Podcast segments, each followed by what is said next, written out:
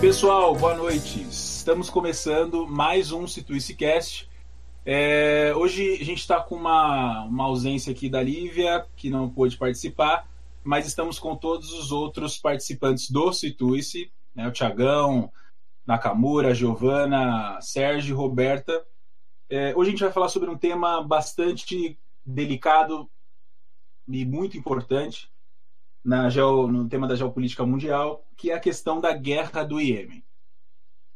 A gente é um tema não esquecido, mas ele é pouco abordado é, e, e pouco falado na mídia de uma forma geral, embora os fatores que explicam a guerra do Iêmen, o conflito que está acontecendo lá hoje, sejam estruturais e essenciais para a gente entender o mundo como um todo. Primeiramente, entender a região, né? os conflitos na região do Oriente Médio e tal, mas também o mundo como um todo e como ele se estrutura. Né? É... Então, a gente fez uma. É, é um tema bastante complexo, tem muitas coisas para a gente poder abordar. A gente fez uma divisão aqui da temática. É, eu vou começar fazendo algumas introduções aqui sobre o Iêmen, né, para a gente poder entender o que é o Iêmen, para quem não conhece o Iêmen é interessante falar esses dados aqui primeiramente. Né? O Iêmen ele é um país que ocupa a extremidade sudoeste da Península Arábica, é, no Oriente Médio, é, e ele está em quatro anos, quer dizer, há quatro anos já está numa violenta guerra civil, que tem uma série de consequências aí, crise humanitária, enfim, que a gente vai abordar um pouco mais, de forma mais complexa mais para frente. Bom, é, outros dados importantes aqui. Os combates que estão acontecendo lá deixaram o país à beira de uma crise de fome devastadora que, segundo a ONU, pode estar afetando até 14 milhões de pessoas. Outro dado impactante, muito triste, é que 1,8 milhões de crianças passam pela, mal, é, pela malnutrição no Iêmen hoje, e outras 85 mil crianças abaixo de 5 anos já morreram de desnutrição. Morreram pela fome. Então, as consequências da guerra do Irã, do, desculpa, do Iêmen são muito é, são devastadoras para a população ali da região. Informações técnicas sobre o Iêmen é, que são importantes. A capital do Iêmen é Sanaa, religião oficial, islamismo. Tá? E geograficamente falando, só para vocês se situarem um pouquinho, o, Iêmen ele fica no, como já tinha falado, no sul ali da Península Arábica. Ele é limitado ao norte pela Arábia Saudita, faz uma fronteira ali com a Arábia Saudita no norte. A leste pelo Oman, tá? um outro país ali da região, ao sul, é, pelo mar da Arábia e pelo Golfo de Aden. Né? É, o Golfo de Aden é uma região estratégica ali, porque é, ali passam muitos navios petroleiros que carregam né, os, os, produtos de exportação do petróleo, de exploração do petróleo na região. Bom, só para entender geograficamente, é, o, onde fica situado o Iêmen, ele é limitado ao norte pela Arábia Saudita, a leste pelo Omã, né? ao sul fica o Mar da Arábia e o Golfo de Aden, que é uma região estratégica, né, por onde passam vários navios petroleiros e vários outros, outros tipos de mercadoria. É, em relação à África, né, fica a costa da Somália ali, fazendo uma bem próxima, na verdade, do Iêmen, e ele é limitado a oeste pelo Estreito de Bab el-Mandab, que é um estreito que liga o Mar Vermelho ao norte, que é uma região super estratégica ali, justamente ao Golfo de Aden, que dá continuidade é, ao sul do Iêmen.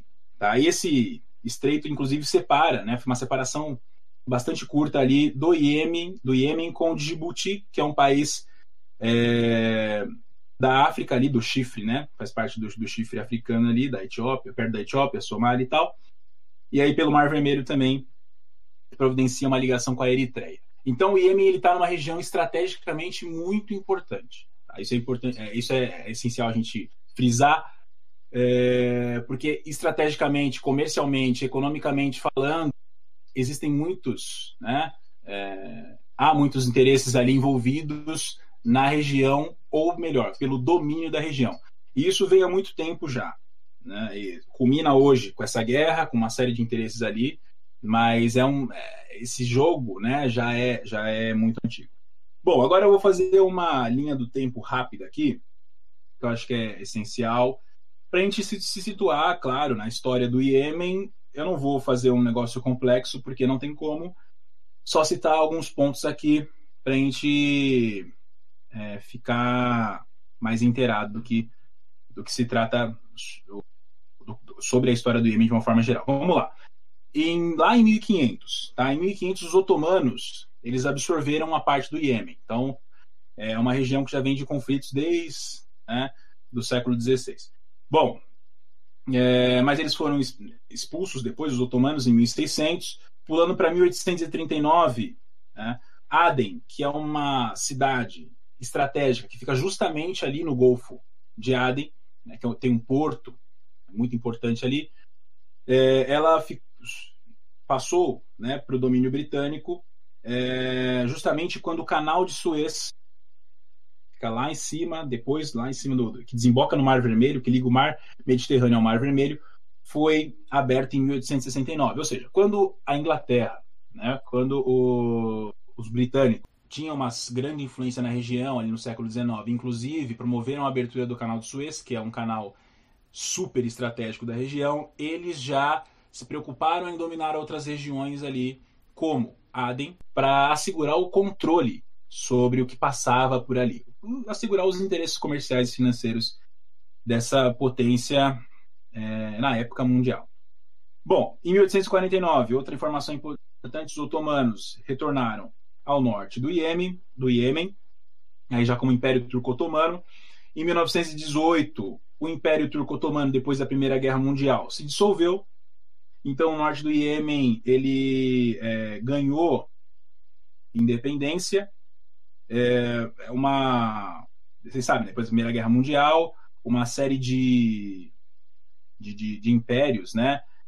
Acabaram se dissolvendo. Um deles foi o Império Turco-Otomano, que deixou de controlar aquela região. Bom, é, que mais? Bom, quando o norte do Iêmen então ganhou independência, ele passou a ser comandado pelo Imã Yahya. Né?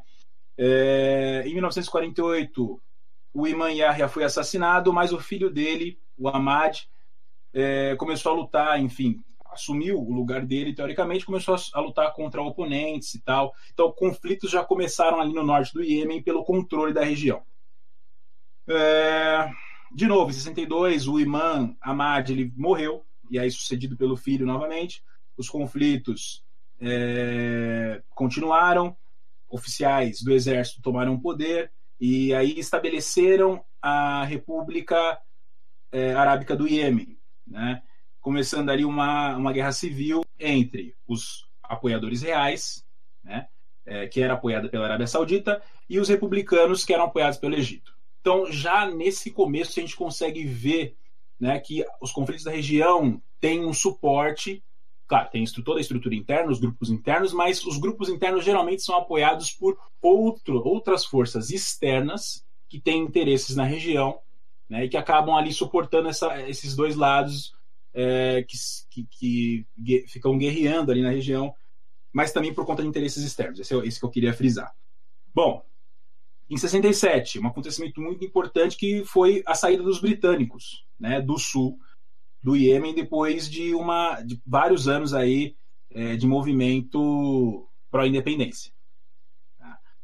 É, e aí os, os, os, territórios antigos que eram dominados pelos britânicos se uniram como República do Povo do Iêmen, né? República Popular do Iêmen, é, é, People's Republic of Yemen, né, em inglês. Bom, em 69, isso é interessante também porque já está no contexto da Guerra Fria, um golpe comunista renomeou né, uma tomada de poder comunista, na verdade, na região, que ficou alinhada com a União Soviética na época, é, renomeou o Sul para é, o nome People's Democratic Republic of Yemen, né, e, e, reorientou aí, realmente alinhou os interesses políticos da região com o Bloco Soviético. Outro, é uma série assim, de, de datas, acho que é interessante a gente falar, vou tentar falar as mais importantes aqui. Bom, Aí em 70, isso é muito importante, as forças republicanas triunfaram no norte do Iêmen, na Guerra Civil. Tá? E a partir disso, né, surgiu uma figura muito importante que tem um papel essencial na região durante 30, mais de 30 anos, 34 anos, que é o Ali Abdullah Saleh, que foi o presidente, se tornou presidente em 78 do norte do Iêmen. É, bom, uh, em 86 milhares de pessoas morreram, né, no, numa, no conflito, em conflitos no sul.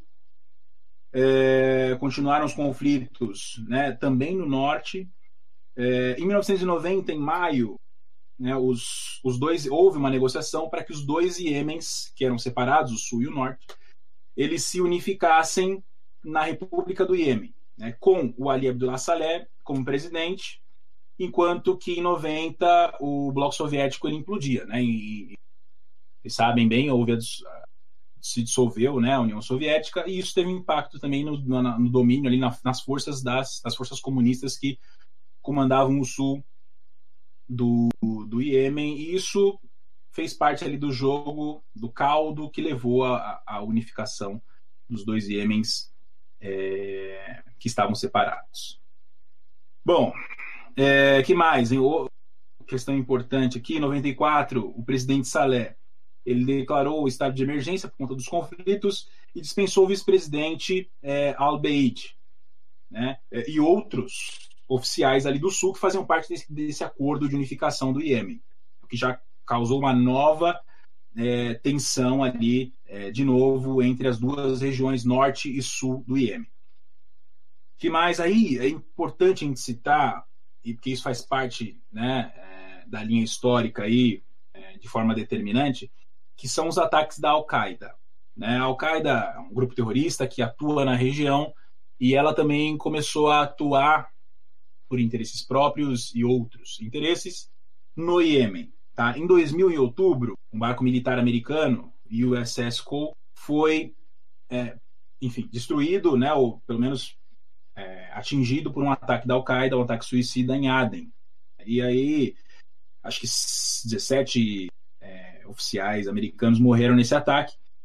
Outro, é, outro ataque foi em 2002, né, quando a Al-Qaeda atacou né, e prejudicou seriamente um petroleiro, é, o MV Lindbergh, no Golfo de Aden, matando aí 12 pessoas da tripulação é, e causando uma, uma, série de prejuízos aí para é, para as empresas envolvidas, enfim, é, envolvidas com esse petroleiro. E aí uma série de sanções começou a ser feita, o governo do Iêmen começou a colocar uma série de sanções, expulsou mais de 100 aí, é, clérigos islâmicos né, estrangeiros aí que, enfim, teoricamente estariam ligados à Al-Qaeda.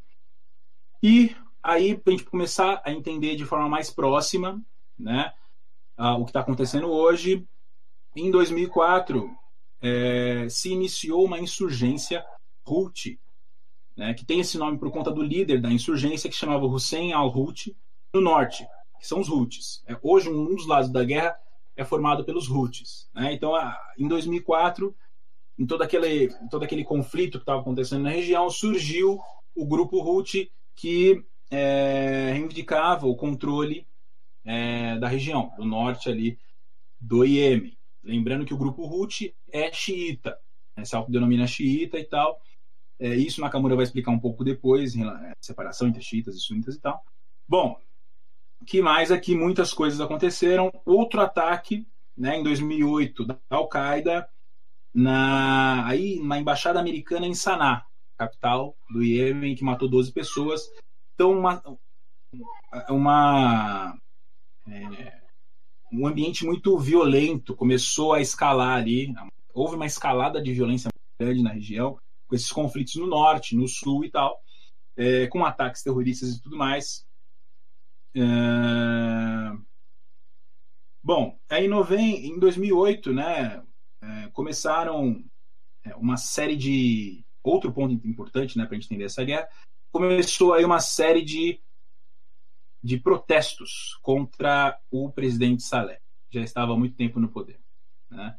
É, e aí, vocês sabem, né, governos, o governo do Saleh tinha alguns tinha, tinha características autoritárias e tal, é, defendia interesses específicos e é, começou a, claro, demonstrar força contra os protestantes. Em 2008, aí um tiroteio policial, na verdade uma, uma resposta policial, é, atingiu protestantes aí foi contra uma série de protestantes é, que se manifestavam contra o governo.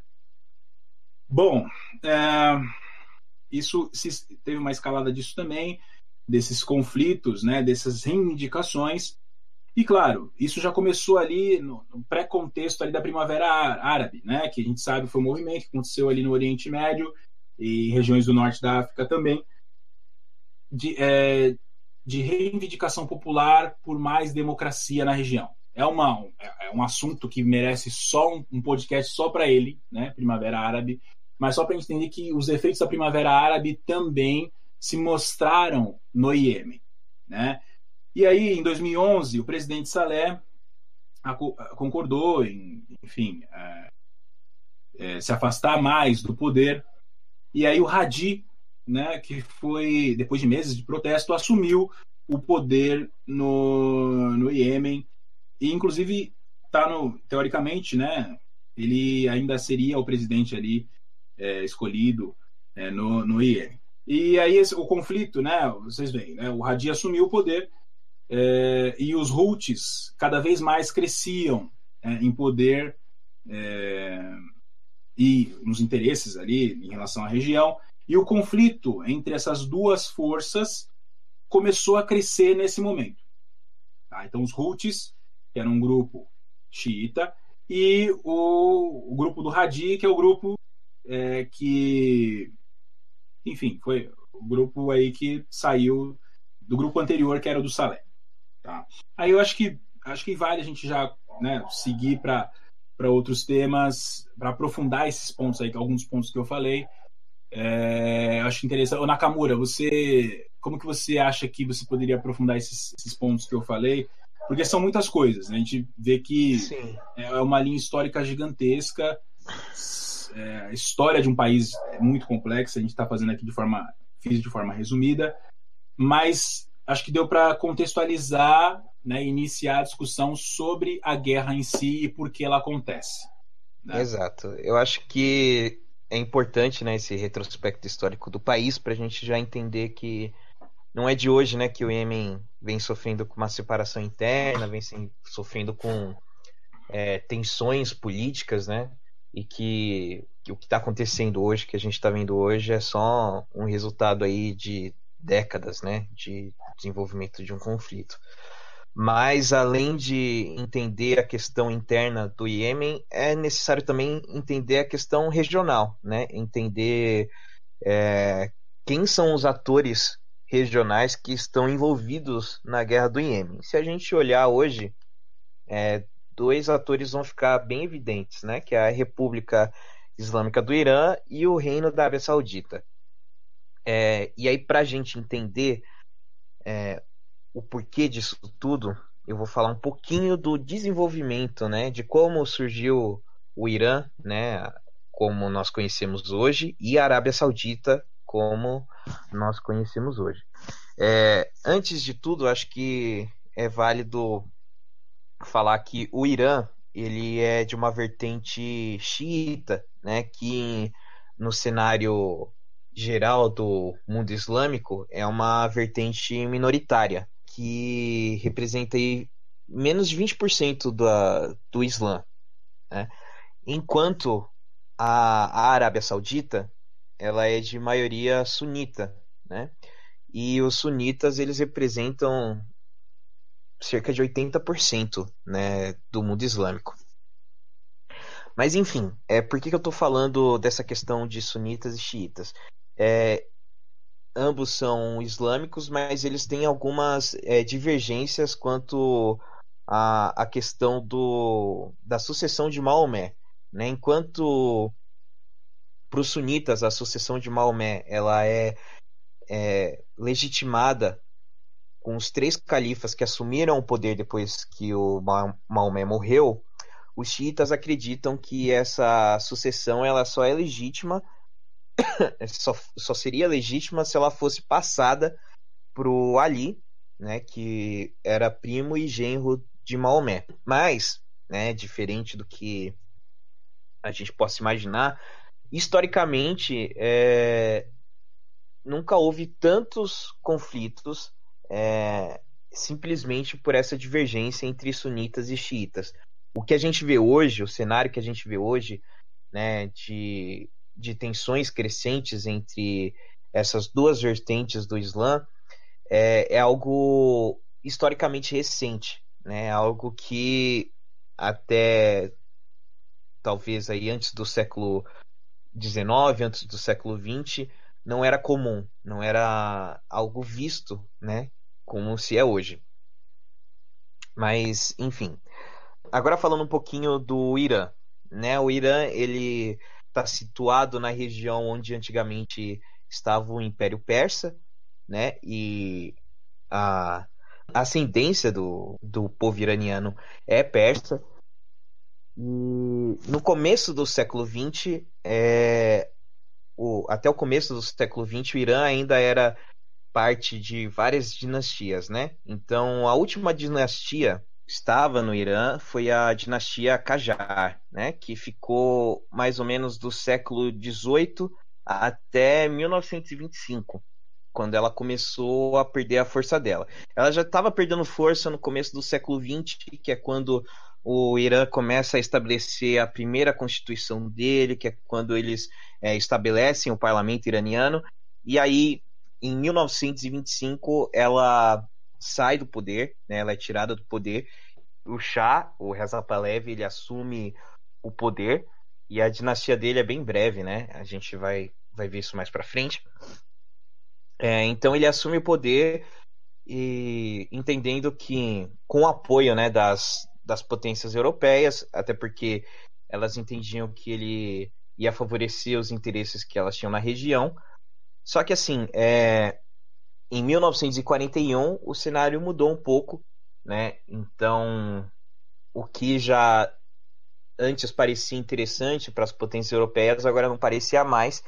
Então, ele é tirado do poder, ele é obrigado a abdicar, né, do, do poder e passar o poder para o filho dele, que que é o Mohamed Reza Pahlavi, né? Que aí ele assume em 1941. É, nesse meio tempo, o Mohamed Mossadegh é, assume como primeiro-ministro no Irã. Só que tem um problema, né, pro, pro Mossadegh. O Mossadegh ele começa a tomar medidas muito nacionalistas, né, é, muito nacionalistas, é, muito nacionalistas no, no viés ocidental, né, na visão ocidental. Então, por exemplo, uma das medidas que o Mossadegh toma. O nacionalista que não é do nosso interesse. Exatamente. Uma das medidas que o Mossadegh toma é a nacionalização da indústria do petróleo, né? E quando ele faz isso, aí essa é tipo a, a pior coisa que ele poderia fazer na visão dos Estados Unidos e do Reino Unido. Enfim, depois da nacionalização do petróleo, é, as potências ocidentais percebem que é perigoso manter o Mossadegh lá, porque ele tinha uma clara política de afastamento né, do, do Ocidente. E aí, por conta disso, ele é deposto e preso, né? E aí o filho, né, do Reza Pahlavi, o Mohammed, que estava no poder já desde 41, ele concentra todo o poder nele, né? Então, a partir de agora, o Mohammad Reza Pahlavi ele é o comandante absoluto do Irã. É, as décadas vão passando, né? O, o Pahlavi ele vai se aproximando cada vez mais dos interesses, né? Ocidentais, principalmente voltados para o petróleo da, da região.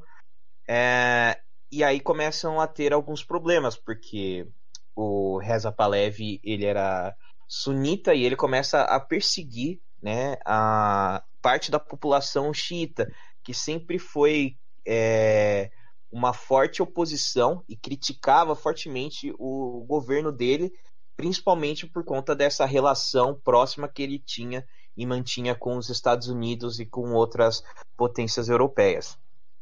Né? É, essas tensões políticas e sociais e culturais vão crescendo cada vez mais até que em 1979 acontece a Revolução Islâmica, né? E o Reza Pahlavi ele é deposto, ele foge do Irã, né? Por conta das tensões que estão crescendo.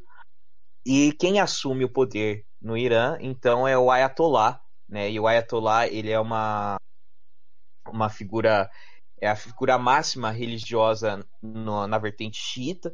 Então, na época, o Ayatollah era o Ayatollah Khomeini, né? E o, o Khomeini ele era o líder da revolução. E quando a revolução, em tese, acaba, ele é quem assume o poder do Irã, né? É, isso foi péssimo para os Estados Unidos, porque você perder um território como o do Irã, é, a influência num território como o do Irã é, é perigosíssimo, até porque a gente estava ali ainda na Guerra Fria, então se você não tem mais a influência desse país, você corre o risco desse país ser influenciado agora pelos soviéticos. Por conta disso, é, os Estados Unidos e a Arábia Saudita apoiam o Iraque, né, que ainda estava ali no meio termo, a invadir o Irã em 1980, um, praticamente um ano depois da Revolução Islâmica, é, principalmente para tentar conter né, o poder é, e a, uma possível ameaça do Irã na região. Então, é, essa guerra do Irã-Iraque, né, ela vai durar até o fim da década de 80, mais ou menos até 1988, é, vai ser um confronto cada vez mais sangrento, porque é, ele, ele vai ficar situado e as cidades ali fronteiriças. Então, de início, o Iraque consegue avançar e depois o Irã lança uma contraofensiva e fica nesse meio termo. E nenhum dos dois lados andam, mas as perdas civis vão crescendo cada vez mais até que chega o cessar-fogo em 1988 mas apesar né, dessas perdas e de toda a destruição que acontece ali entre esses dois países, o Irã sai fortalecido dessa guerra, né? Sai com uma força ainda mai maior, né? E é, o fato dele não ter perdido a guerra por Irã e ter conseguido fazer frente ao Iraque, mesmo sendo apoiado por Estados Unidos e Arábia Saudita, é como uma forma de realmente sacramentar a força da Revolução Islâmica de 1979. Enfim, é, a partir daí o Irã começa a assumir um papel de potência ali na região e de uma potência que está sempre a favor de é, grupos rebeldes, de grupos insurgentes, principalmente grupos xiitas, né? Então, por exemplo, quando a gente olha para o Afeganistão e para o Paquistão, é, a gente vê a presença muito forte do Talibã. E o Talibã é, é diretamente apoiado pelo, pelo Irã. Né? O Talibã, que é um grupo é, fundamentalista, extremista de xiitas. Né? E se a gente olha para a Líbia, por exemplo, a gente também vê o Hezbollah, que começou em 1980, que é outro grupo fundamentalista, e que tem um apoio direto é, desde meados ali da década de 80, de 85 mais ou menos, do governo iraniano. E aí, por fim, quando a gente olha para o Iêmen atualmente, a gente vai ver é, apoio direto e indireto do Irã para o movimento Houthi, que né, é um movimento xiita, é, zayadista xiita. E isso é, casa, né, isso deixa evidente a, a política que o Irã tem assumido de realmente financiar esses grupos, de tentar desestabilizar o status quo que existe ali na região, e de realmente, aos poucos, minar a influência que a Arábia Saudita pode ter ali. Por quê? É, diferentemente da, do Irã, a Arábia Saudita é sunita e a Arábia Saudita, desde a sua é, fundação lá em 1932, ela manteve é, laços e relacionamentos estreitos com não só com os Estados Unidos, mas com outras potências como é, o Reino Unido, né? mas principalmente com os Estados Unidos. Né? Se a gente olha para os dias de hoje, a Arábia Saudita nos últimos anos foi uma das né, principais compradoras de armamento dos Estados Unidos. Mas isso não começou hoje, né? isso vem desde a década de 30. É, então a Arábia Saudita ela surge ali na década de 30, é, após a queda do Império Otomano, que aconteceu pós Primeira Guerra Mundial. E a família Saudi né, assume o poder das terras ali no centro da Península Arábica. e desde aquele momento, a Arábia Saudita ela se estabelece como uma contensora né, dos poderes das ameaças que possam surgir para os interesses delas, é, para os interesses dela e para os interesses dos Estados Unidos. Então, por exemplo, quando acontece a revolução é, islâmica no Irã, a Arábia Saudita não pensa duas vezes em apoiar o Iraque na guerra dele em 1980. Porém, é, quando o Iraque invade o Kuwait, né, em 1990, a Arábia Saudita é, vai em favor do Kuwait, porque é, se o Iraque invade o Kuwait, ele se tornaria uma potência, é, uma ameaça né, potencial muito grande, porque o Kuwait tem enormes reservas de petróleo e isso seria inaceitável deixar com que esse petróleo caísse na, nas mãos do, do Iraque seria inaceitável para a Arábia Saudita e também para os Estados Unidos. Então, é, durante o século XX né, e começo do século XXI, a gente pode ver que as ações da Arábia Saudita elas estão estreitamente relacionadas né, e ligadas com as ações dos Estados Unidos. Né? Esses interesses eles são muito bem casados ali, né? Tanto que por muitas vezes os Estados Unidos ele acaba deixando passar é, certas ações é, duvidosas e da Arábia Saudita, como por exemplo a ligação é, muito clara que a Arábia Saudita tem com o surgimento da Al-Qaeda e com o financiamento da Al-Qaeda durante todos esses anos, mas que é simplesmente ignorada pelo governo norte-americano. Tanto que se a gente é, dar uma olhada breve para os atentados de 2000 né, contra as Torres Gêmeas, é, a maior parte dos terroristas que atacaram as torres eram sauditas e vieram de território saudita. Mas por conta né, do, dos interesses econômicos, isso tudo é ignorado. Inclusive, o Osama Bin Laden era saudita. Exatamente. Inclusive, ele também. Enfim, é, então, durante todo o século XX, é, da metade, né, na verdade, desde, desde a Revolução Islâmica, a gente vai ver esses dois polos de influência crescerem dentro do Oriente Médio. Então, é o polo que representa a Arábia Saudita e o polo que representa o Irã. E em vários conflitos, seja na Síria, seja na Líbia, no Iraque, é, nós vamos ver os dois né, assumindo papéis contrários, papéis de oposição. E isso acontece também na guerra do Iêmen. Né? Nas relações internacionais, isso fica muito conhecido como guerra, é, como uma guerra proxy, né? que é uma guerra por procuração.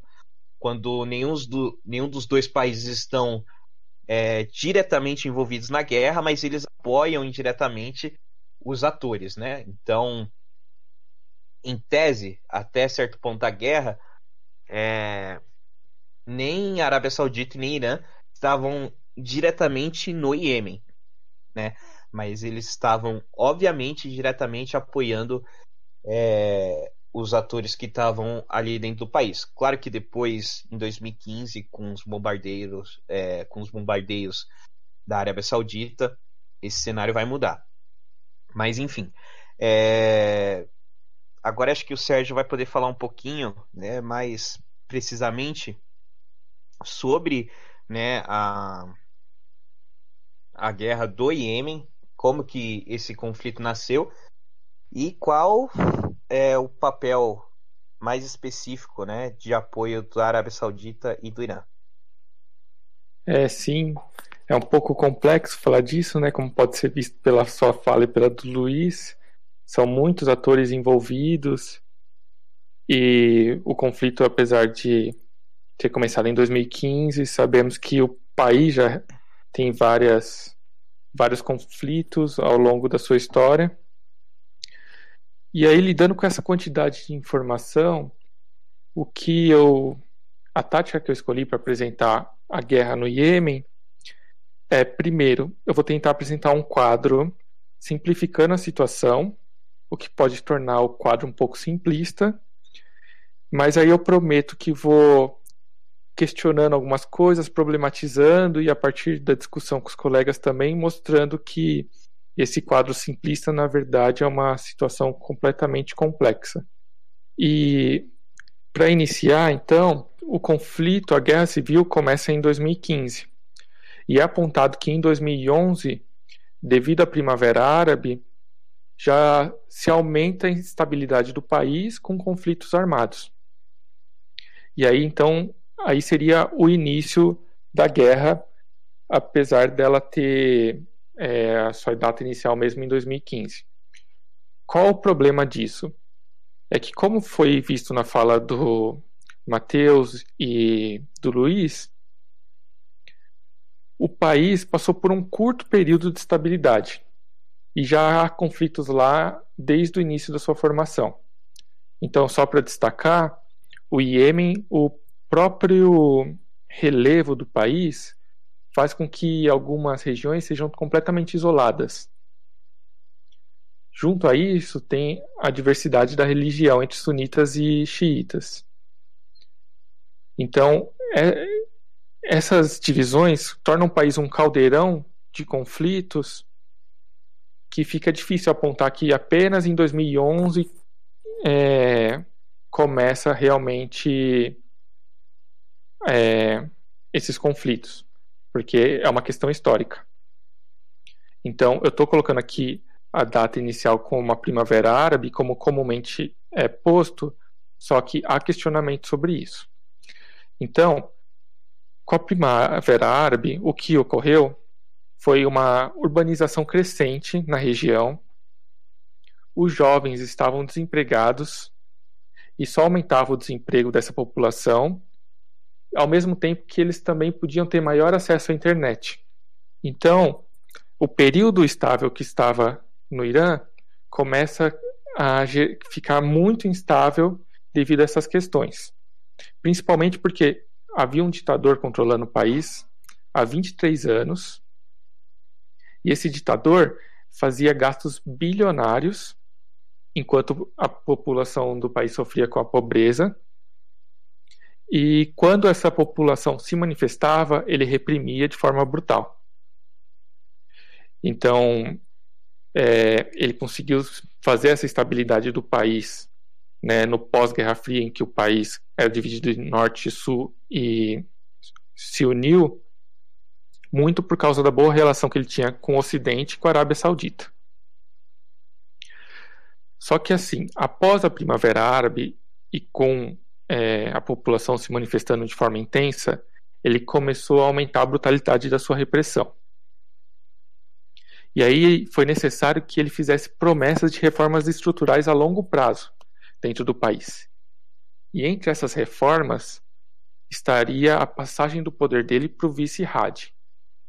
E isso sinalizaria uma maior democratização do país, que ele passaria o poder ao Hadi e o rádio trabalharia numa maior democratização do país. Porém, o que aconteceu? Primeiro, que ele ficou só na promessa. E muitos alegavam que a passagem do poder não passaria de uma forma de ganhar tempo. Então ele diria que abandonaria o poder para ganhar tempo e se fortalecer. Em meio a isso, aconteceu um atentado e que matou muitos dos assessores do então presidente, que é o Salé, e ele também ficou ele também foi vítima desse atentado e teve que ser transferido para um hospital na Arábia Saudita e depois foi para para um hospital nos Estados Unidos e ficou exilado lá um tempo. Né? E é um autoexílio, na verdade. Após o atentado, o Hadi assumiu o poder e, ao contrário da, da vontade da população de, de que o Hadi assumindo o poder ele caminharia para um regime mais democrático, ele se incrustou no poder e continuou então a revolta da população. E a partir disso também, o Salé que é, perdeu o poder, também tinha vontade de voltar. E aí então houve um racha entre o Salé e o Hadi em que começa a acentuar o conflito. Então, só para destacar é que o Salé ele é xiita e o Hadi sunita.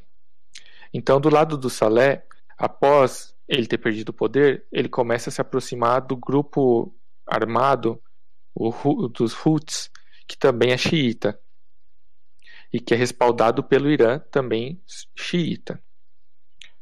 Do outro lado, então, está o Hadi sunita, apoiado pela Arábia Saudita, que é sunita, e que, com a inter internacionalização do conflito, se tornando uma guerra civil em 2015, eles também ganharam o apoio dos Estados Unidos, da França e do Reino Unido. Mas assim, esse quadro não é tão simples. Por quê?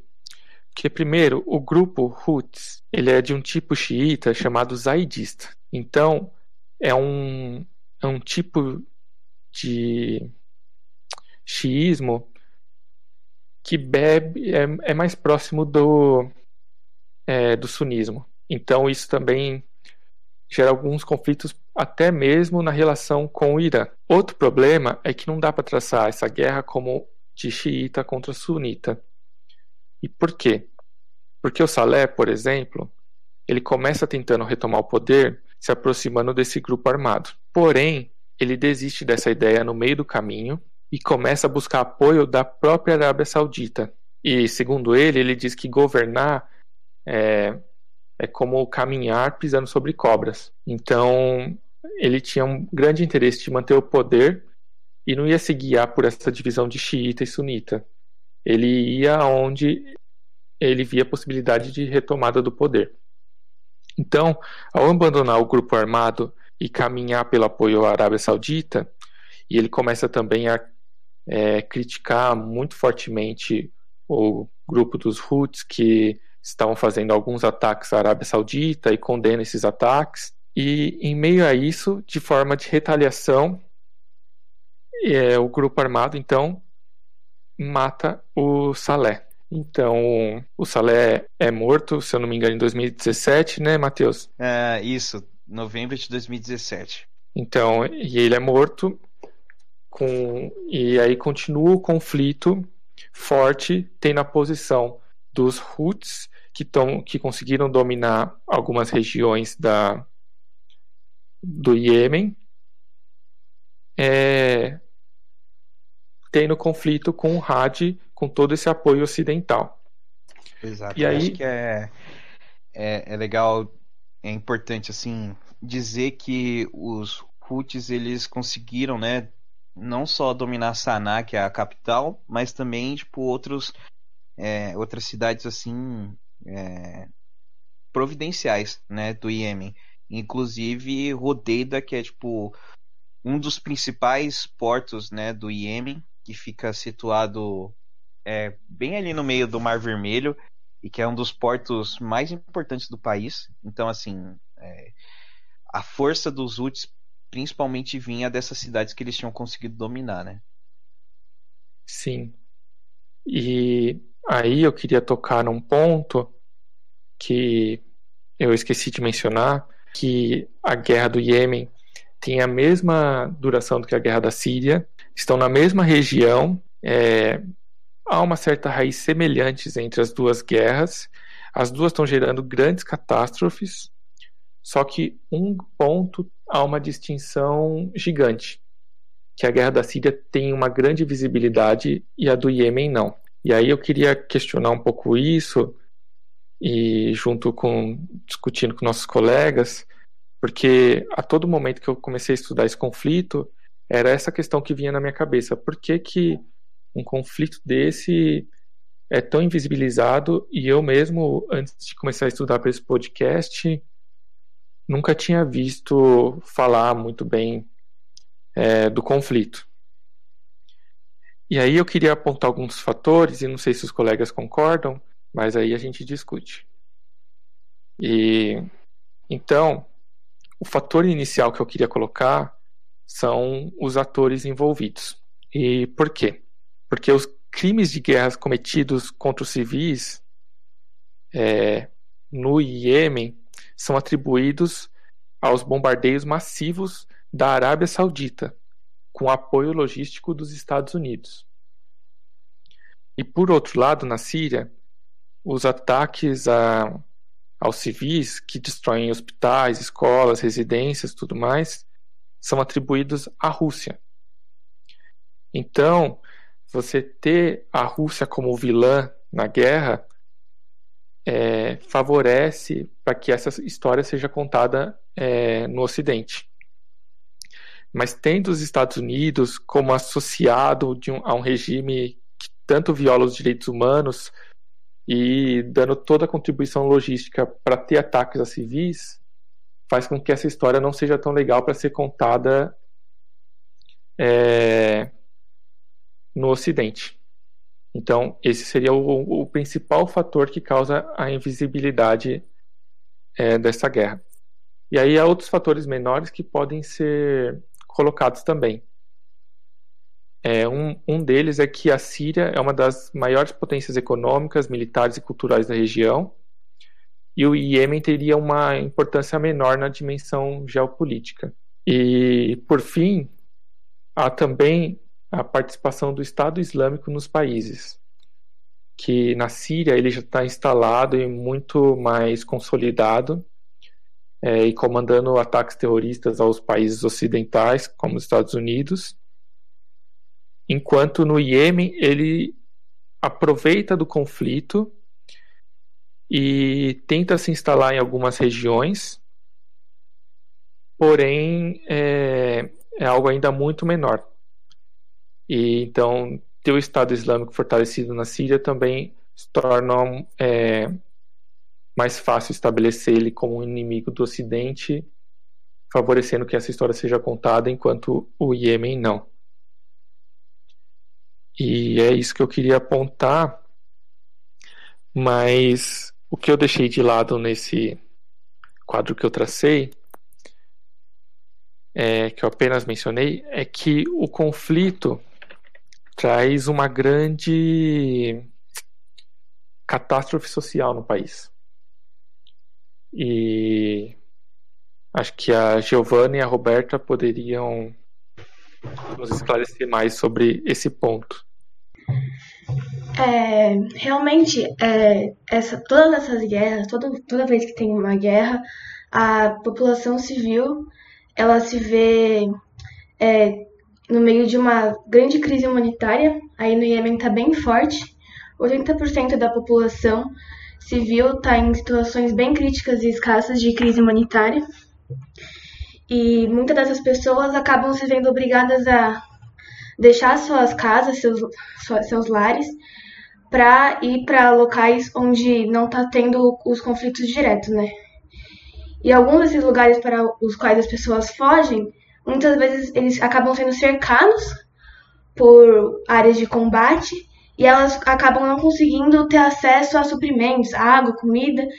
Então, é, acaba tendo uma grande, um grande problema de desnutrição e de saúde é, entre essas pessoas.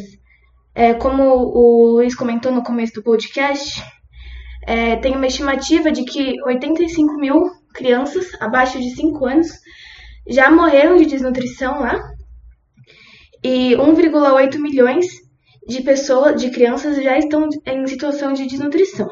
É, em algumas dessas regiões, como eu disse, para os quais as pessoas é, têm que fugir para tentar sobreviver, elas acabam meio que cercadas por ambientes onde estão acontecendo os, os combates diretos. É, tem muitas áreas onde foram plantadas aquelas bombas que são enterradas e aí fica muito difícil das pessoas que estão procurando ajudar é, para levar suprimento para essas pessoas não conseguem alcançar esses locais onde as pessoas estão tentando se proteger, causando uma maior crise de desnutrição, porque as crianças não têm como se alimentar, as mães não têm como se alimentar e elas não conseguem passar nos leites nutrientes para os bebês, então por isso que tem muita criança pequena é, sofrendo de desnutrição também.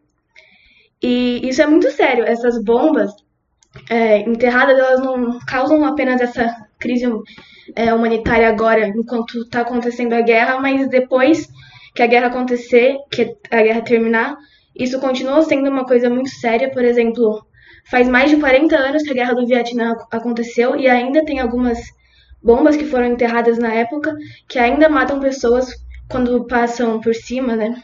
E tudo mais. Acho que. Deixa eu ver o que eu posso é, falar para Inclusive, encerrar. Roberto, tem uma lá é, que tem cerca de 4 mil bombas, né? Minas, né? Enterradas e tal. E é um processo de você. Esse negócio das minas é complicado porque você tem que ter uma equipe para você procurar as minas, para você desarmar as minas, e mesmo você procurando e desarmando as minas, corre-se o risco de você explodir no processo, porque uma mina está do lado da outra, geralmente, né? Às vezes, né? Então, é... enfim, é... uma série de acidentes acontecem de verdade, né? Com pessoas e com carros, né? O carro passa até mais fácil com carro do que com pessoa, né? Por causa do peso. Mas é um problema que perdura durante muito tempo. E também nessas áreas tem muita, muitas crianças, os meninos já é, são meio que escalados para participar da guerra desde pequenos. Tem meninos de 11 anos que participam e eles ficam em algumas barracas aí nessas regiões que seriam as casas deles e para eles andarem nessas regiões eles têm que seguir sempre o mesmo caminho para evitar estourar uma bomba porque esse é o caminho que já foi premeditado, foi é, o caminho que já foi visto que é seguro, que não tem bombas, onde as bombas já foram é, desativadas, né? É, além das questões da nutrição, também tem um, uma questão de saneamento básico que eu acho que a Giovana pode explicar melhor, que também acho bem interessante. É, então, é, o problema do saneamento básico também tem a ver com essa questão das bombas, né? Porque destruiu grande parte é, da, da, enfim, das coisas todas lá. E esse problema tem causado um grande surto de cólera. Né? Eles estão com um problema muito sério de, de cólera. É, foram 100 mil casos suspeitos desde o início do ano até o mês de março desse ano. É, e o dado até março é, da ONU, né, foram de que 190 pessoas já morreram por conta dessa doença. Cerca de 50 casos são encontrados por semana né, nos hospitais lá, todos de, de, de cólera. E um dado que também, que também a gente encontrou aqui é que o Iêmen sofreu dois surtos de cólera e diarreia aquosa aguda desde 2016. Então, assim, é, é fato que a guerra está ocasionando isso e piorando a quantidade de surtos dessa doença também na, na, na região. Ô, Giovana, só, eu queria só, eu tô lembrando aqui de umas coisas que é, são importantes falar. Uhum. É, essa, assim, são problemas que se juntam, né? Você falou da, da manutrição, você falaram da manutrição, que eu também citei no começo, as doenças, a cólera e tal. É, ver, diarreia é uma diarreia e outras doenças como a cólera debilitam muito, né? E para você se recuperar de uma doença desse tipo, você precisa de água. nutrientes. É, água, e, água nutrientes. Sim. Se não tem é, saneamento adequado, a água fica prejudicada. Se você não tem é, o alimento não chega, você não consegue se nutrir adequadamente. Então, um ciclo negativo Sim. pesado. E é uma coisa, só uma questão geopolítica importante, é, esse bloqueio né, de suprimentos que deveriam chegar no Iêmen são feitos é, principalmente pela Arábia Saudita do Norte, né, por conta do uma tentativa de minar os Houthis, eles acabam minando o país todo. Né, então não chega nada em lugar nenhum no Iêmen. E assim as pessoas estão trabalhando com suprimentos no limite já. Né? É, então assim, se a gente tem números alarmantes de pessoas que morrem de fome, pessoas que morrem de doenças evitáveis ou de doenças graves como a cólera e tal, é, a gente está no limiar de morrerem muito mais e cada vez mais pessoas, porque os, os suprimentos estão acabando, de fato. Nos hospitais, é, alimento e tal, o negócio está tá pegando, assim, tá chegando no limite mesmo. É, exatamente. E uh, tem até algumas reportagens que mostram, né, que é, vários portos assim das principais cidades eles já esvaziaram porque não tem mais nada, não chega mais nada. É, o que ainda tem tem sido bombardeado né, pelas forças sauditas. Então, né, a, a sociedade civil, principalmente, é a maior afetada, porque os Houthis continuam né, é, fazendo a empreitada deles, mas né, quem sofre com tudo isso, quem está perdendo realmente é a sociedade civil. E aí, é, eu, queria, eu queria trazer algum. pensar um pouquinho. É, a minha área é tecnologia, né? Então é uma área que eu fico mais confortável em dizer.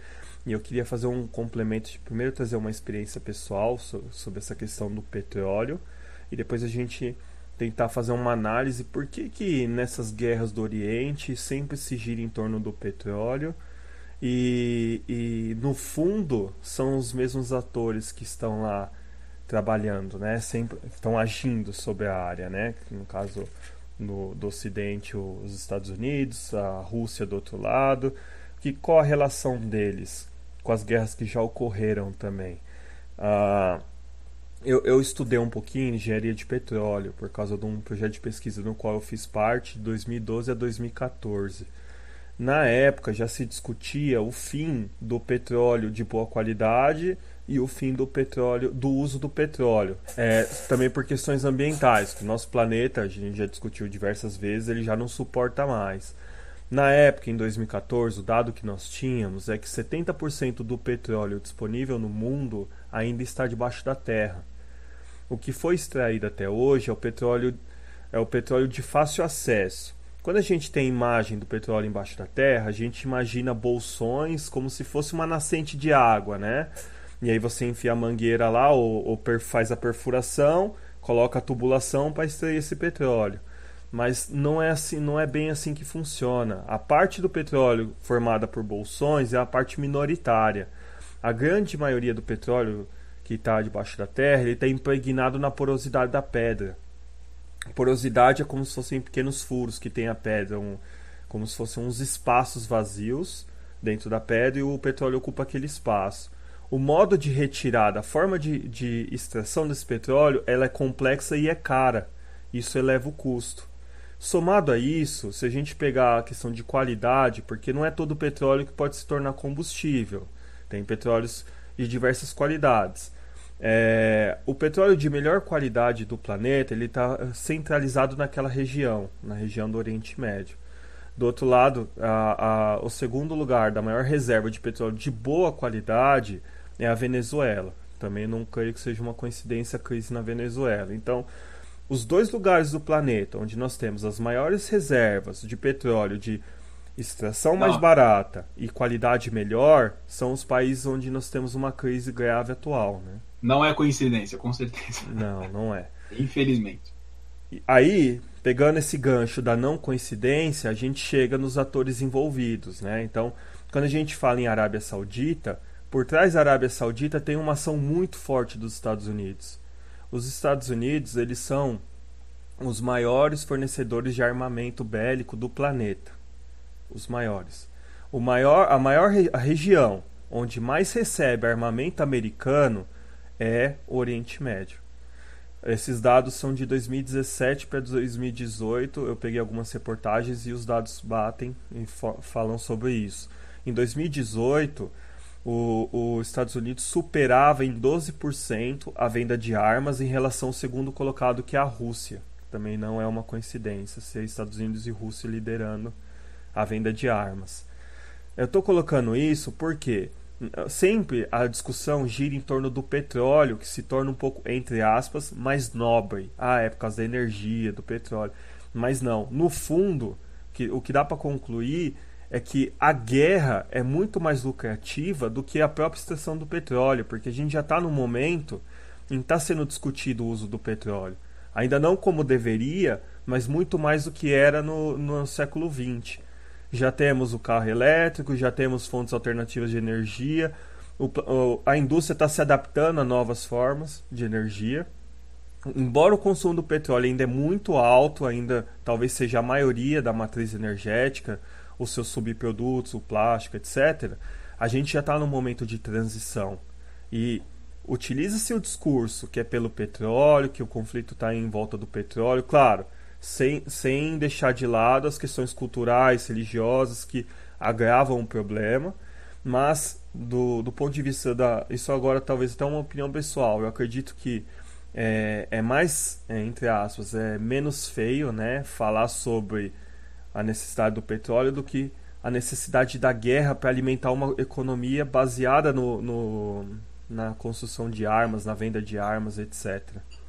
É, e, ô, Thiagão, embora já seja feio, né, é menos feio. Isso é verdade. Mas o, eu, eu faria uma análise também, é, mas aí eu já pegando o ponto que você falou, é, da import, do que é o imperialismo, na verdade, no mundo. Né? A, gente vê, a gente vê aí a ascensão, é, na verdade, o fortalecimento cada vez maior.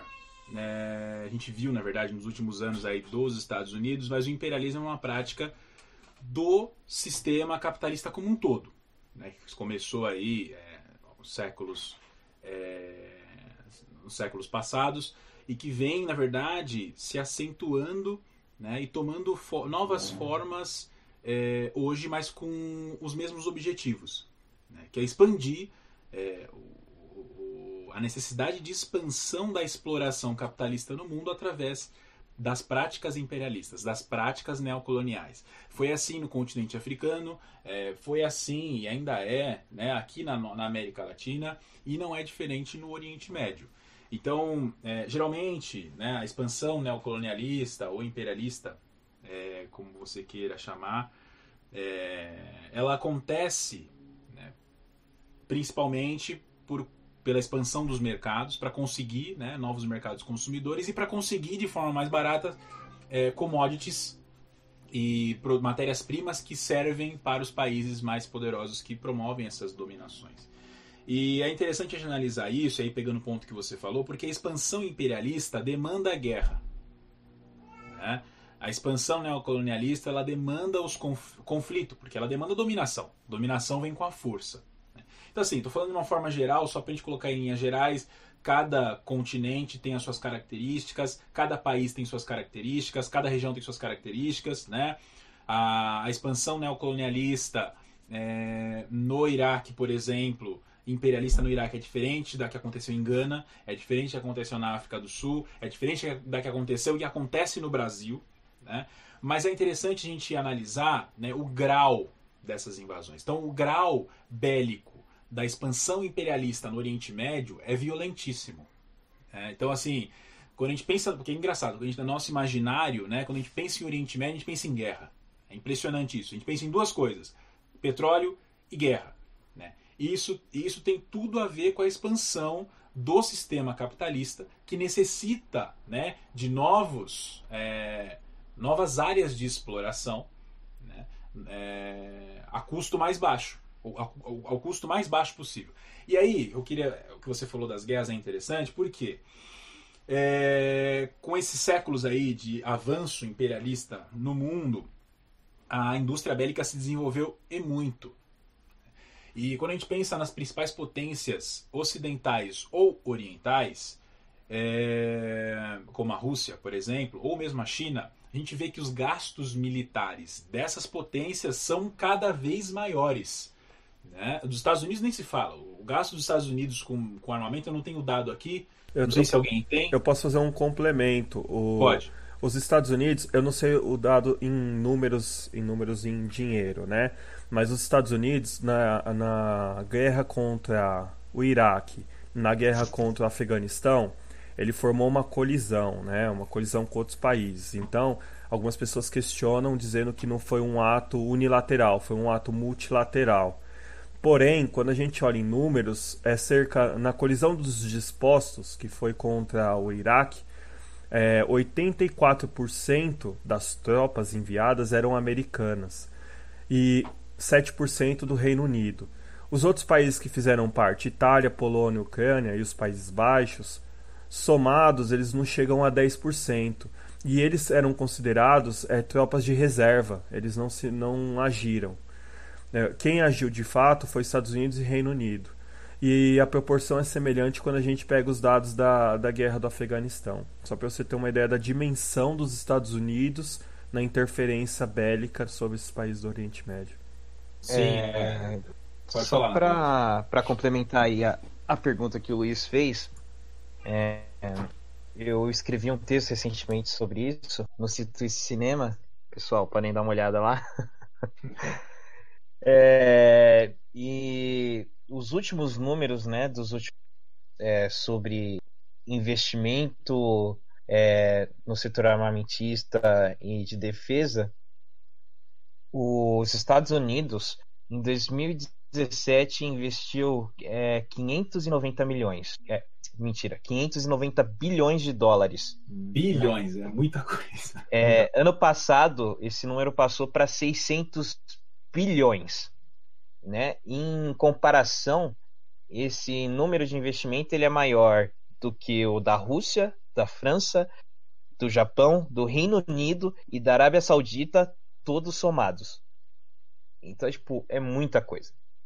É, e realmente, então, só isso que vocês falaram, né? Quando a gente para para pensar, né, fechando aquela reflexão que eu estava fazendo, você é, pensa que com o avanço do imperialismo no mundo, aqui é um tema complexo, a gente pode até fazer um podcast sobre isso, mas é, com o avanço do imperialismo no mundo, avançou, é, complexificou-se também a indústria bélica nas principais potências do mundo.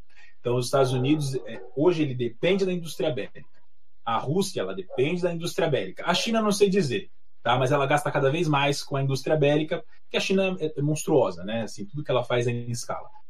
É, e os outros países da Europa também, né? A França, o Reino Unido e tal. É, então, assim, quando a gente pensa na necessidade que existe dos conflitos nessa região, a gente pensa, claro, o Thiagão falou, a gente pensa no petróleo, né? mas a gente pensa também na necessidade da guerra. Porque se não houver guerra, não tem indústria bélica. Né? Se não é, tem indústria bélica, você não tem uma grande fatia da economia desses países sendo atendida. A demanda né, sendo atendida. Então, é, tem até um caso aí, geralmente, um caso não, são vários, né, de, de é, civis que são atacados na, no Iêmen, né, bombas que explodem, é, ônibus escolar, sei lá, que explode com bomba, isso tem caso disso. A bomba é, foi feita onde? Foi feita por uma indústria armamentista americana. Né? Então são produtos, as armas são produtos. Isso é interessante a gente ressaltar. Não só o petróleo é um produto, mas as armas também é, são produtos, produtos caros e que giram é, uma economia bastante importante e essencial para esses países. E um complemento é que a gente está falando bastante dos Estados Unidos devido à dimensão deles, mas infelizmente temos também desses produtos brasileiros agindo lá no Iêmen, né? Temos o caso da, de uma bomba que é fabricada pelo Brasil, pela empresa Avibras, que é localizada no interior de São Paulo. E temos as armas da Taurus, mais de 8 mil armas da Taurus também foram enviadas para o conflito no Iêmen. Então, assim, é, de uma maneira geral, nós também, de maneira indireta, o Brasil falando, também tem um pé na, nessa ação imperialista lá. Assim, é, os braços, né? Os braços menores, mas a gente também tem essa ação. E só o, o Sérgio fez uma pergunta lá no meio, eu não interrompi no momento que ele estava falando, porque ele estava fazendo uma explicação muito interessante da guerra em si, né? Mas eu queria puxar no final, porque é interessante, a questão da Síria. Porque o Sérgio fez um questionamento legal, no sentido de que por que, que a gente escuta falar tanto da Síria e tão pouco do Iêmen? Né? É, eu, assim, não sou especialista na área, eu acompanho a questão geopolítica, né, a questão econômica e tal, mas é, eu arrisco, né, dizer que o Iêmen ele tem uma é, o interesse estratégico no Iêmen embora seja grande, é menor do que na Síria. Né?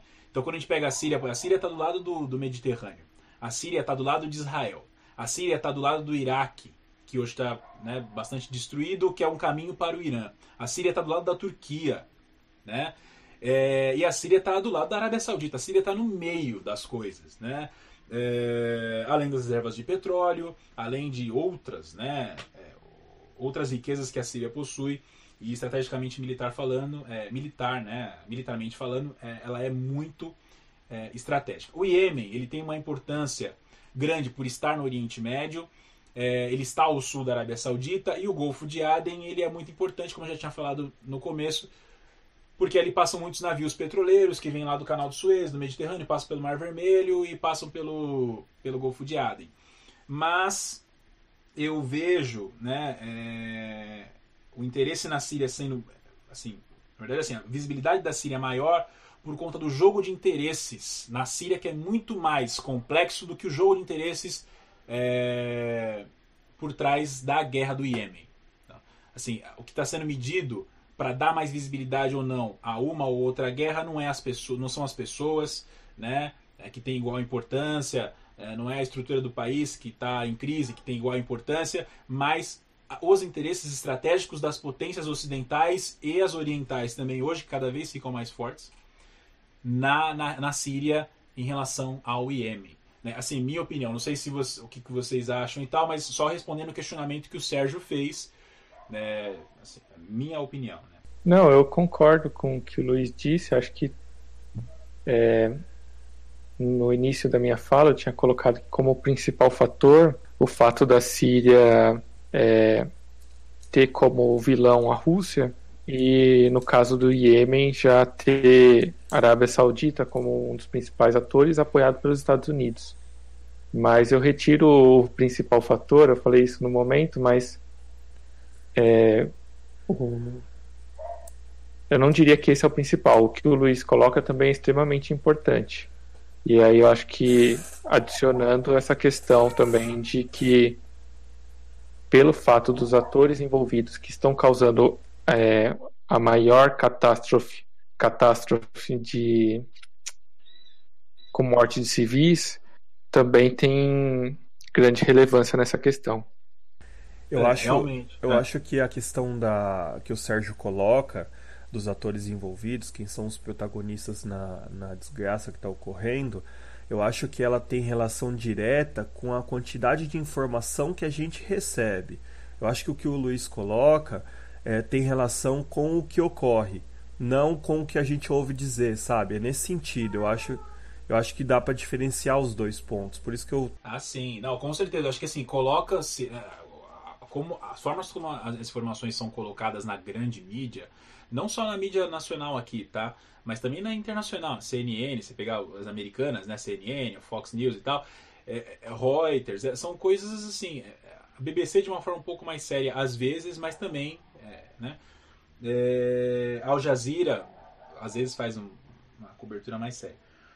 É, mas, assim, a informação ela é direcionada muitas vezes, na maioria das vezes, né? de acordo com os interesses da, das potências, enfim, dos interesses empresariais, dos interesses dos conglomerados das holdings. Né? Isso, é, isso é importante. Né?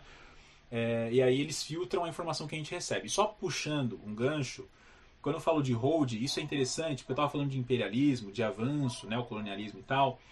E hoje, né, e falando, pegando o ponto que o Tiagão falou, né, do, da importância não só do petróleo, né, do interesse no petróleo, mas também do interesse na guerra, né, para suprir a indústria bélica.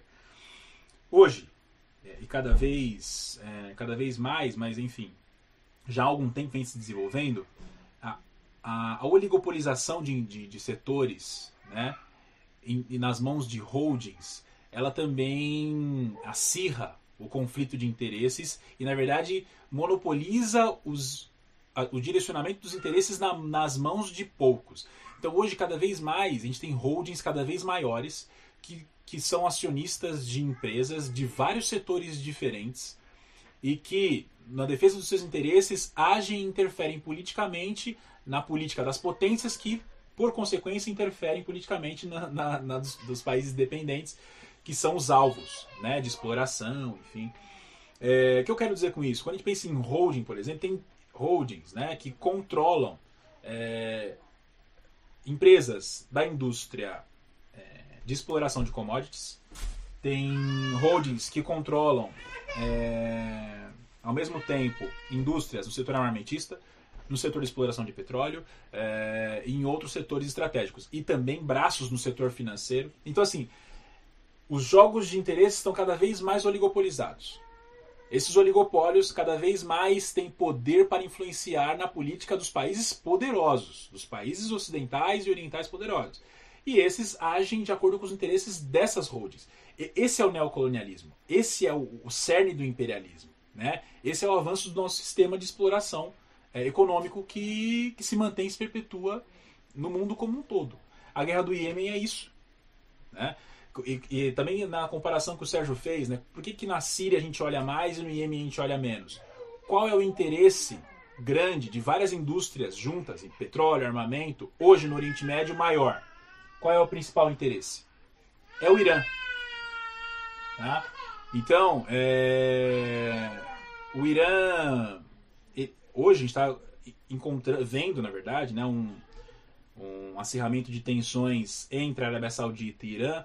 A Arábia Saudita apoiada pelos Estados Unidos, é, porque hoje o alvo principal ali no Oriente Médio é o Irã, não o Iêmen. Tá? Quem está mais perto do caminho para o Irã é a Síria, que é um outro fator também que se soma, não o Iêmen. Né? O Irã, tá, o Iêmen faz parte do, do, Mas enfim, é só para fazer uma comparação. E isso é interessante também porque a gente está.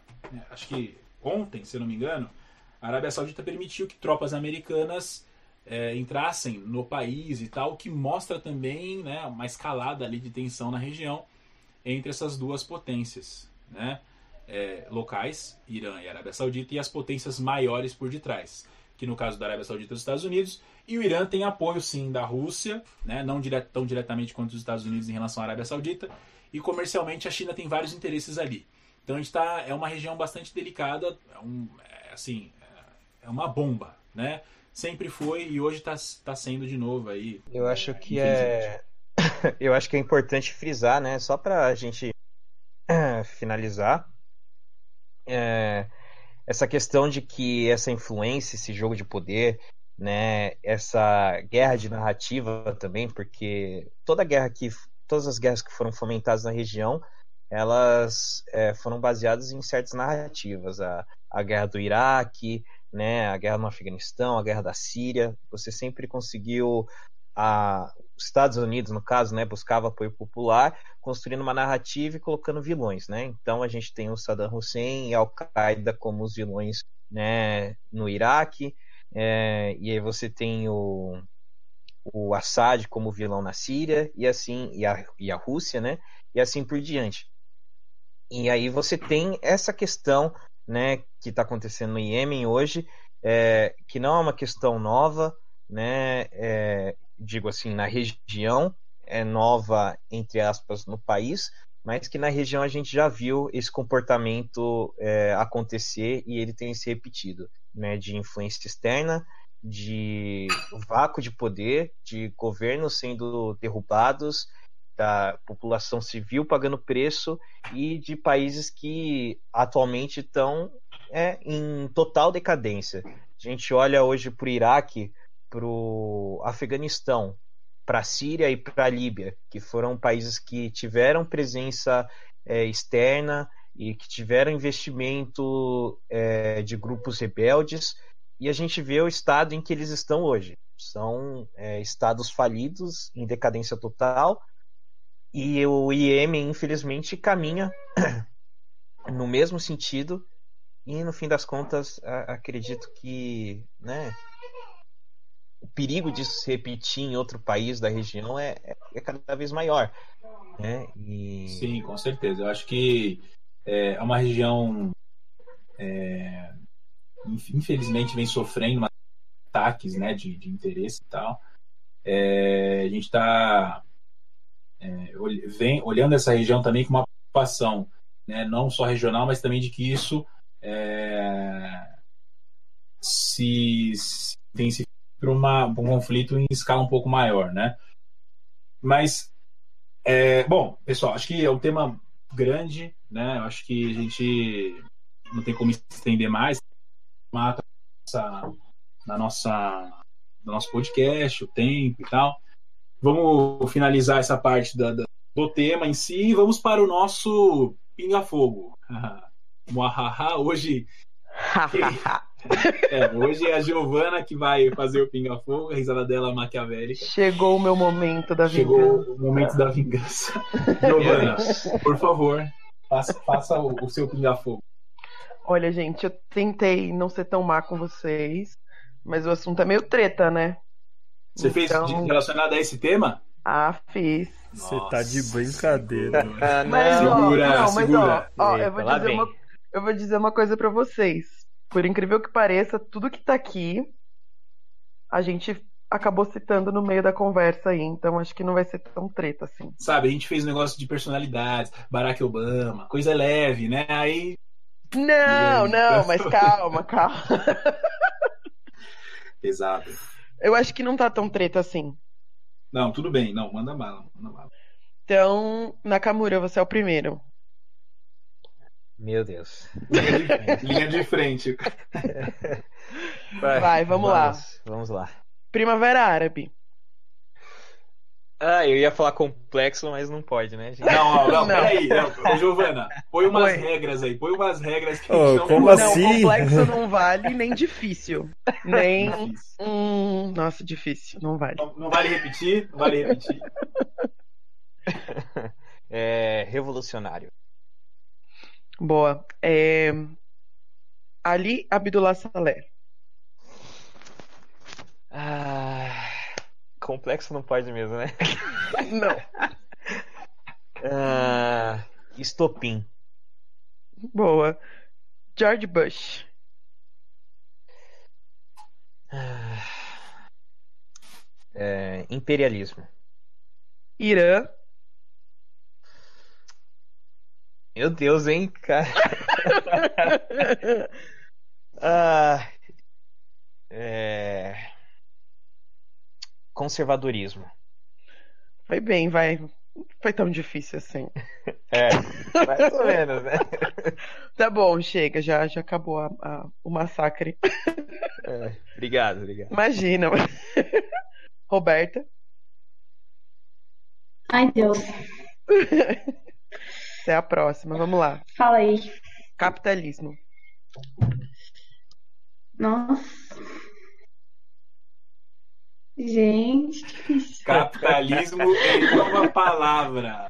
É, olha aí. Aí, Karl. Marx. Caramba. Rolou, meu Deus do céu. Eu não consigo pensar em uma palavra, meu Deus. Duas Calma. palavras, Roberta. É, eu ia falar isso, duas. Ultrapassado, acho. Petróleo. Disputa. Donald Trump. ECA. Organização das Nações Unidas. Hum. Eu só consigo pensar na galera chamando a ONU de comunista. Mas espera, deixa eu pensar numa palavra. Ah, necessária. Boa. Gente, Próximo. Gente, Oi. temos, temos muito que aprender com a Roberta em relação ao pinga prolixo aqui. Ela foi muito bem. Gente, ela falou ECA pro Trump. É genial, genial. Assim, eu nunca tinha parado pra pensar na palavra ECA. É perfeito, assim. Nossa, é gênio, é gênio. Uma capacidade muito de bom invejável. Sensacional, sensacional. Bom, o próximo é o Sérgio. Sérgio está por aí? Faltou. Pode falar. É, gente. vamos lá. Primeira palavra, autoritarismo. Caramba, bicho, que difícil. Nossa, tá tão difícil assim. Peço perdão, vou ter que me redimir com vocês depois. Acho que é. Pode aumentar um pouquinho, umas três palavrinhas? Sim. Acho que é uma praga que está na essência da nossa política. Ah, Sérgio, três palavrinhas, ele colocou dez. Mas bem. Mas eu achei, eu achei ok, tá certo. Autoritarismo é difícil. Treta. Burlando as Próxima. regras aí. É, bu- burlando as regras, tudo bem. Ele falou, ele falou mais três palavras, contando a que ele tinha direito. Então, quatro palavras, É. né? A próxima é Estados Unidos da América. É capitalismo. Guerra. É um mal. E a última é Barack Obama. É... Contraditório.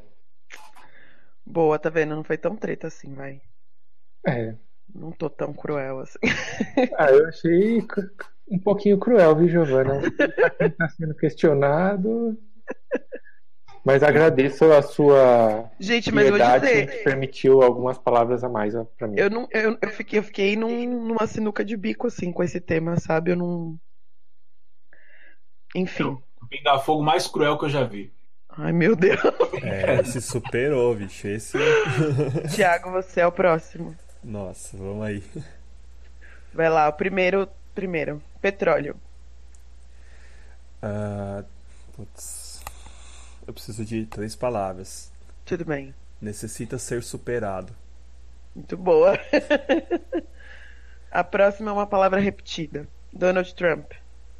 Eu posso repetir a resposta? Eca. Cara. Essa é a sua resposta mesmo? Ah, se puder, é.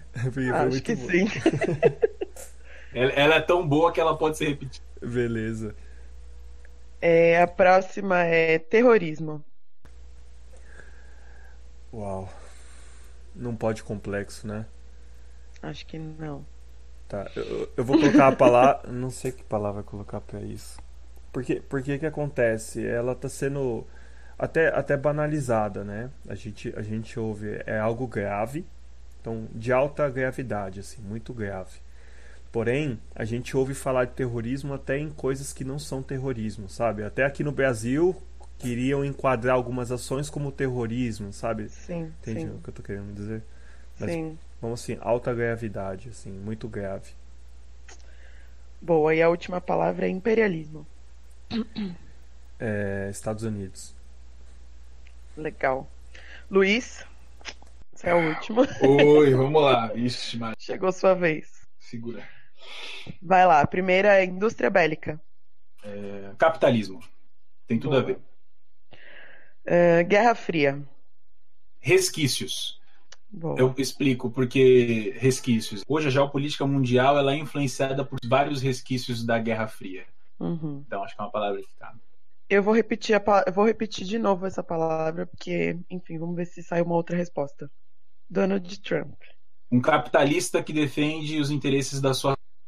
É o meu consigo. É uma palavra é muito difícil. É, ECA é perfeito, mas Tem que ele é um pedir, tem que pedir mais palavras, hein? É, puxa, é, eu vou pedir mais cinco palavras, eu posso? É, vamos lá, deixa eu tentar uma palavra. É, classe, porque ele defende os interesses da classe dele e da, da potência que ele representa. Boa. E por fim, a última palavra é Al-Qaeda. Puxa, nossa, em uma palavra Al-Qaeda, misericórdia. É, obscuro. Para mim, a Al-Qaeda é uma organização obscura, em vários sentidos. Né? É, a forma como ela é constituída, os interesses que ela defende, como ela age, né? quais são os tentáculos por detrás da Al-Qaeda e até onde esses tentáculos se estendem. Se estendem né? Então, obscuro. Então é isso aí, gente. Nosso pinga-fogo acabou. Muito bom, muito bom. Foi, não, assim, eu achei, foi complexo, mas foi legal. Interessante, assim. Eu gostei também, foi muito bom. Um Obrigada, pesado. gente. Eu já tava, eu já tava sofrendo aqui. Eu juro que eu tentei ser legal. É que com esse tema é muito, é muito difícil ser legal. É um tema Sim, é complexo. demais, as coisas. Bom, beleza, pessoal. Então, é, a gente passou um pouquinho do tempo aqui do nosso podcast. É, tentamos abordar da melhor forma possível a guerra do Iêmen, que é uma, um conflito importante, pouco abordado, é, complexo. Tentamos fazer da melhor forma possível, mas a gente sabe que é complexo, tem vários fatores. É, mas enfim, é, espero que vocês gostem. Uma outra coisa, né? Comentem sobre o podcast, é, sugiram, falem o que vocês gostam, o que vocês não gostam, o que vocês acham que pode ser melhorado, tal. É, na est- questão da estrutura do podcast mesmo. E claro, não deixem de curtir nosso trabalho que a gente faz durante a semana nas, nas redes sociais, na, no, no twi- no Twitter, no Facebook e no Instagram. A gente faz publicações diárias aí é, de temas diversos. Então, não deixe de curtir nossas páginas, é, seguir também, comentar nossas publicações nas mídias. Beleza? Bom, pessoal, é isso aí, gente. Dá um tchauzinho aí pros ouvintes. Tchau, tchau, Falou, galera. pessoal. Beijo, tchau. Tchau, tchau. Tchau, Até a gente. próxima. Valeu. Beleza, gente. É isso aí. Então, tchau. Até a próxima.